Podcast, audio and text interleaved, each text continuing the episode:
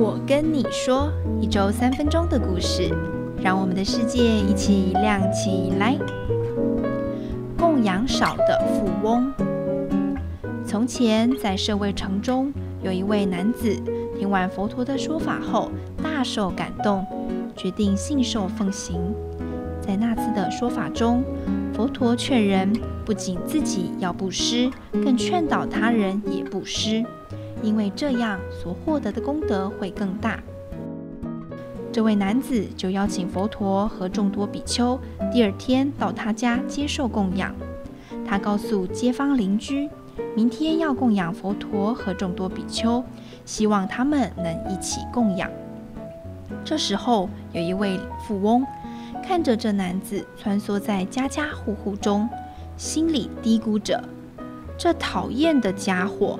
怎么不估量自己的能力，独自供养比丘就好了，却要要求大家跟他一起供养呢？所以他就要这男子拿钵来，然后放进一些米、奶油和蜂蜜。这男子把富翁供养的这些东西单独放，不和其他人的供养品混淆。富翁不晓得为什么他的供养品要单独放。他怀疑这男子这么做是要别人知道，身为富翁的他却小气地只布施这么少的东西，是为了羞辱他，所以就派人跟着去看个究竟。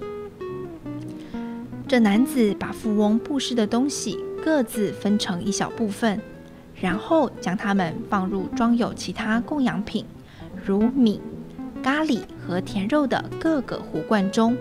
这样子，富翁就可以获得较多的功德。富翁的仆人回去报告男子的处理方法时，富翁不知道这男子的意图。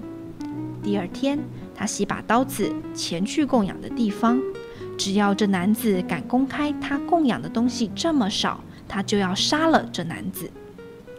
但这男子向佛陀说：“尊者，这次的供养布施是大家共同供养的。”任何人供养的多少都无关紧要，每个人都非常的虔诚、慷慨的供养，所以希望所有人都获得相同的功德。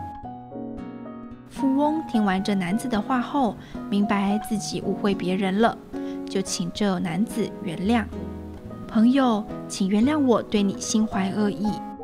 佛陀听到富翁的表白后，告诫富翁。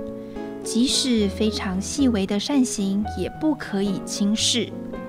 如果经常做小小的善行，它也会变成巨大的善业。大家可以想象一下，将一个空瓶子放在水龙头下面，虽然流出来的只是一滴一滴的水，但还是可以将空瓶装满。虽然我们做少许的善业，但必定会积聚一生的善业，所以各位不要轻蔑任何的善业。听完今天的故事，开始期待下周的故事了吗？我们下周见喽，拜拜。